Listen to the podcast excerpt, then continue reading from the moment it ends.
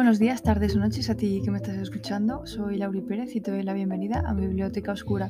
Hoy, con un café en la mano, te invito a que te acomodes, estés donde estés, porque quiero compartir contigo mis influencias, experiencias y consejos de escritura. Más influencias que tuve para escribir mi novela de fantasía histórica, Donde mora la bestia, fueron la mitología celta y los libros. Eh, bueno, seguro que tienes algún tema que te apasiona y leíste algo sobre ello, ¿verdad? Eh, en mi caso, como buen fan de los vampiros, me leí Drácula, tengo la edición que salió en el 92, casi el mismo año que salió la película. Se me hizo algo complicado de leer porque está narrado de manera epistolar, eh, es decir, que es un conjunto de cartas y partes de diarios que te van contando la historia. Eh, fue el primer libro y el único que leí así y bueno, me costó un poco acostumbrarme, pero merece, merece la pena. Si no te lo has leído, te lo recomiendo. Eh, por otra parte, siempre me gustó la mitología celta y, me leí también varios libros sobre ello. Eh, pero bueno, antes de, mencionarte algunos ejemplos, quería hacer una mención especial a Anne Rice, que ha fallecido recientemente. También me he leído varios libros suyos y, por supuesto, Entrevista con el vampiro es una de las películas que también me han influenciado muchísimo. Y bueno, pues simplemente quería hacer una mención especial eh, para, esta autora y bueno, pues que, descanse en paz y, todo mi apoyo para su familia. Siguiendo un poco con el podcast, eh, como comentaba, eh, libros de temática de mitología celta, Una leyenda celta, historia de San Patricio de Irlanda, eh, escrito por Julian Osborne McKnight. Tengo la edición de bolsillo que salió en el 2001. Habla de la historia de San Patricio, que fue quien evangelizó Irlanda.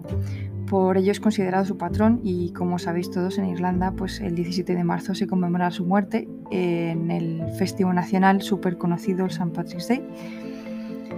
Eh, otro libro eh, que también pues, me, inspiró bastante y, cogí bastante, bastante información ahí, de ahí. Eh, el libro Celta de la vida y de la muerte de Juliet Good, Juliet Good que salió en el 2002.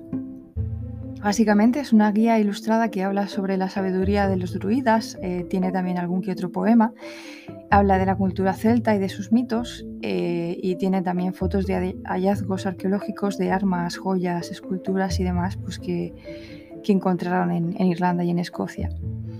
Y luego hay otro libro que se llama Las horas oscuras eh, de Juan Francisco Ferrandiz, que salió en el 2012, que trata de, una misteriosa misión de un grupo de monjes que llega a Irlanda para construir un monasterio.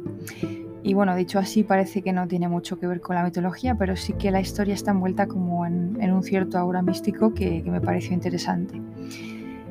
Aunque no te des cuenta, todos los libros que leas y los temas que te gustan se acaban plasmando de alguna manera en lo que escribes. Dejan un pozo en tu mente y son, son tu influencia al final, ¿no? Así que haz esta pregunta, ¿sobre qué tema te apasiona eh, mm, y qué quieres escribir? ¿Sobre qué tema me apasiona y quiero desarrollar un relato o novela? No dejes de leer o ver documentales sobre ello, seguro que te surge alguna idea para escribir y bueno, hasta aquí puedo leer. Si te gusta el contenido, te invito a visitar y suscribirte a mi canal de YouTube.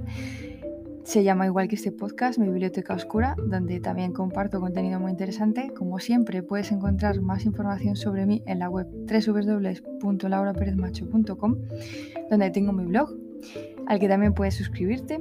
Tus comentarios serán más que bienvenidos y prometo contestarlo antes que pueda.